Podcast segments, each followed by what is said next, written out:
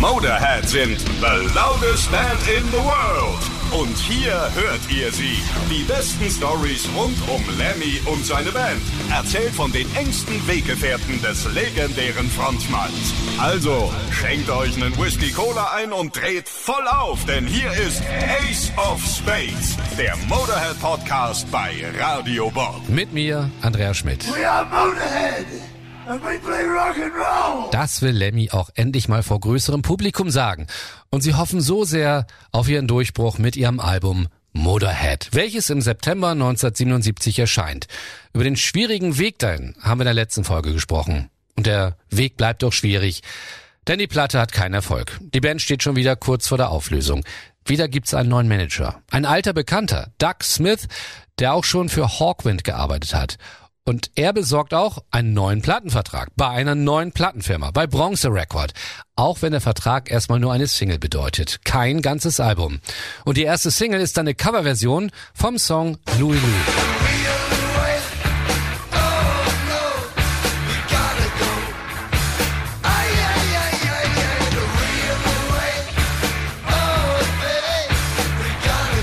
Von diesem Stück gibt's hunderte Coverversionen. Eigentlich stammt der Song aus dem Jahr 1955. Die Single wird dann am 25. August 1978 veröffentlicht und klettert bis September auf Platz 68 der englischen Charts. Das hört sich im ersten Augenblick gar nicht so doll an, aber für die Plattenfirma ist das der Beweis, da könnte noch mehr gehen. Und Bronze Record gibt grünes Licht für ein ganzes Album. Motorhead gehen auch auf Tour und haben im Oktober einen Auftritt in der berühmten englischen Musiksendung Yes, it's number one. It's top of the pops. Jawohl, Top of the Pops. Davon gibt's auch noch einen Mitschnitt bei YouTube. Und eigentlich spielen ja nur Bands, die es mindestens in die Top 30 geschafft haben. Aber ein Mitarbeiter ihrer Plattenfirma sorgt dafür, dass sie es auch in die Show schaffen. Dann haben Motorhead auch endlich größere Shows. So spielen sie zum Beispiel im Hammersmith Odeon in London vor 3000 Fans. Dann geht's ran an das neue Album Overkill. Dafür gehen sie Ende 78 in die Roundhouse Studios. Produzent ist Jimmy Miller, der sich vor mit den Rolling Stones einen Namen macht. Er hat die Alben Sticky Fingers oder auch Exile on Main Street produziert. Sie haben 14 Tage Zeit, ja mehr nicht, aber das für die Band gar kein Problem, denn sie gehören eh zur schnellen Sorte. Einige Songs haben sie auch schon fertig, die haben sie auch schon live gespielt, die anderen schreiben sie im Studio. Auf dem Album sind dann so Kracher wie der Titelsong. Overkill.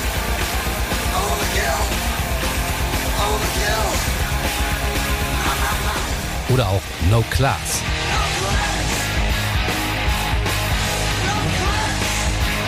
Wieder ist Jimmy Miller der Produzent, auch wenn er nur halb bei der Sache ist.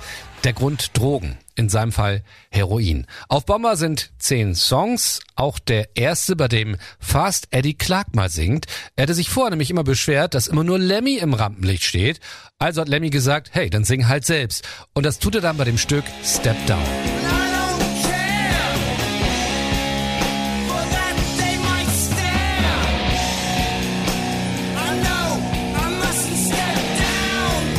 Auf dem Plattencover ist dann eine comichafte Zeichnung eines deutschen Weltkriegsbombers.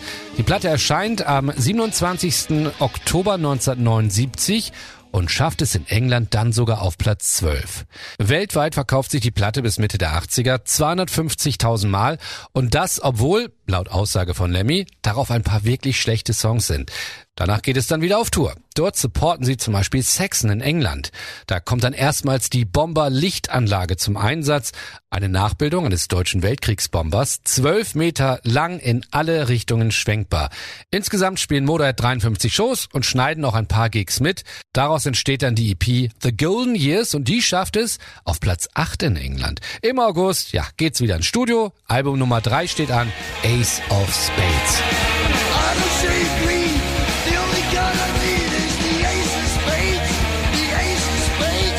Für die Aufnahmen haben sie diesmal sechs Wochen Zeit in den Jacksons Studios in Rickman's Worth. Produzent ist Vic Mail, den kennt Lemmy noch aus seinen Zeiten bei Hawkwind. Der Titelsong handelt vom Glücksspiel, besonders vom Pokern obwohl Lemmy mit Poker nicht viel am Hut hatte, er hat Spielautomaten bevorzugt. Ace of Spades steht nämlich im Englischen für die Spielkarte Peak Ass.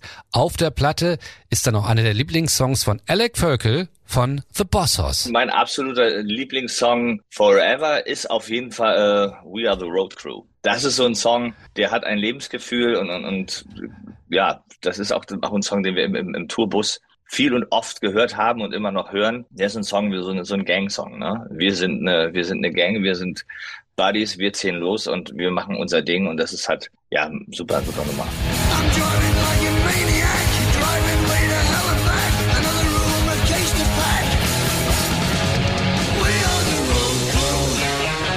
Bossos werden viele Jahre später Lemmy dann des Öfteren treffen und gehen sogar mit Motorhead auf Tour.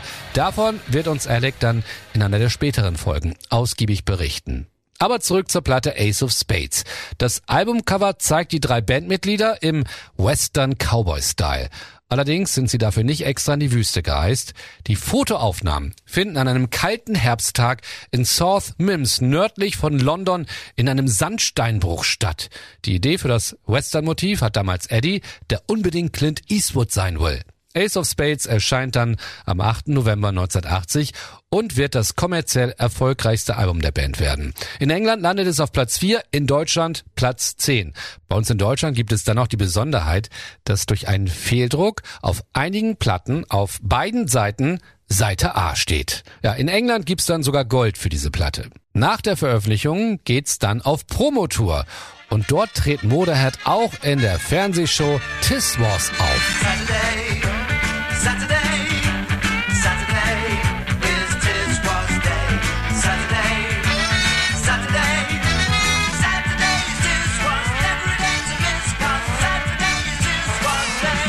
Man kann es in der Musik erahnen, Tis Was ist eine Sendung am Samstagmorgen für Kinder.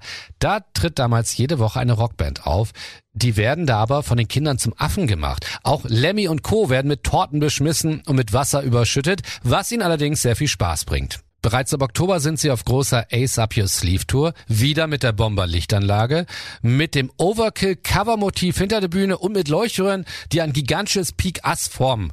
Wobei dieses gigantische Peak Ass gibt nach ein paar Shows den Geist auf. Ende des Jahres geht's dann auf ein paar Auftritte nach Irland, unter anderem spielen sie in Belfast. Und dort liefert sich Phil Taylor einen Wettkampf mit einem Iren, bei dem beide die Treppe runterfallen. Phil kann sich danach nicht mehr bewegen. Er muss ins Krankenhaus. Er hat sich den Hals gebrochen, hat aber Glück im Unglück, denn er hätte auch gelähmt sein können. Stattdessen wird er mit einer riesigen Halskrause entlassen. Allerdings fällt die für Anfang 81 geplante Europatour erstmal aus. Dennoch sind Motorhead damals auf dem Höhepunkt ihres Erfolges.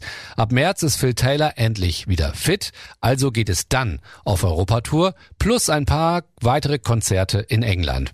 Und sie nehmen das alles auch auf und daraus entsteht dann das Live-Album No Sleep Till Hammersmith.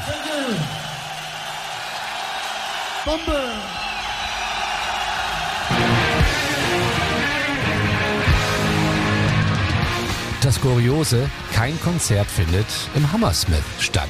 Sie treten damals in West Runton, Leeds oder auch Newcastle auf. Als das Album No Sleep Till Hammersmith erscheint, sind Motorhead gerade auf ihrer ersten Amerika-Tour als Vorband für Ozzy Osbourne. Dort bekommt Lemmy dann den Anruf, hey, ihr steht auf Platz 1 der Albumcharts. Die Band ist auf dem Höhepunkt ihrer Popularität und Lemmy meint selber mal, wenn man den Gipfel des Erfolges erklommen hat, gibt es keinen anderen Weg als den nach unten. Aber als sie eben ganz oben in den Charts stehen, da ist ihnen das noch nicht klar. Da sind sie das erste Mal in den USA und wie schon erwähnt auf Tour mit Ozzy Osbourne. Allerdings läuft es nicht so doll, weil die Amerikaner Motorhead noch nicht kennen.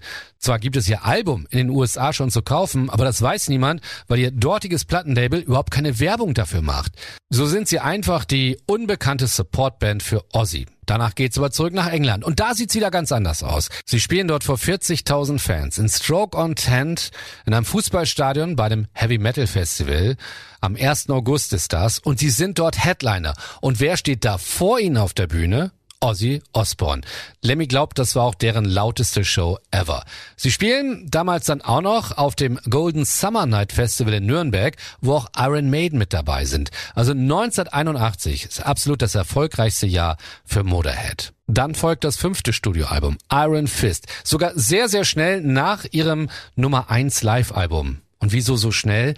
Weil das die Plattenfirma Bronze Records so will. Und das gibt Stress. Und warum es Stress gibt, das hört ihr dann in der nächsten Folge. Das war Ace of Spades, der Motorhead Podcast bei Radio Bob. Mehr davon jederzeit auf radiobob.de und in der MyBob App für euer Smartphone. Radio Bob, Deutschlands Rockradio.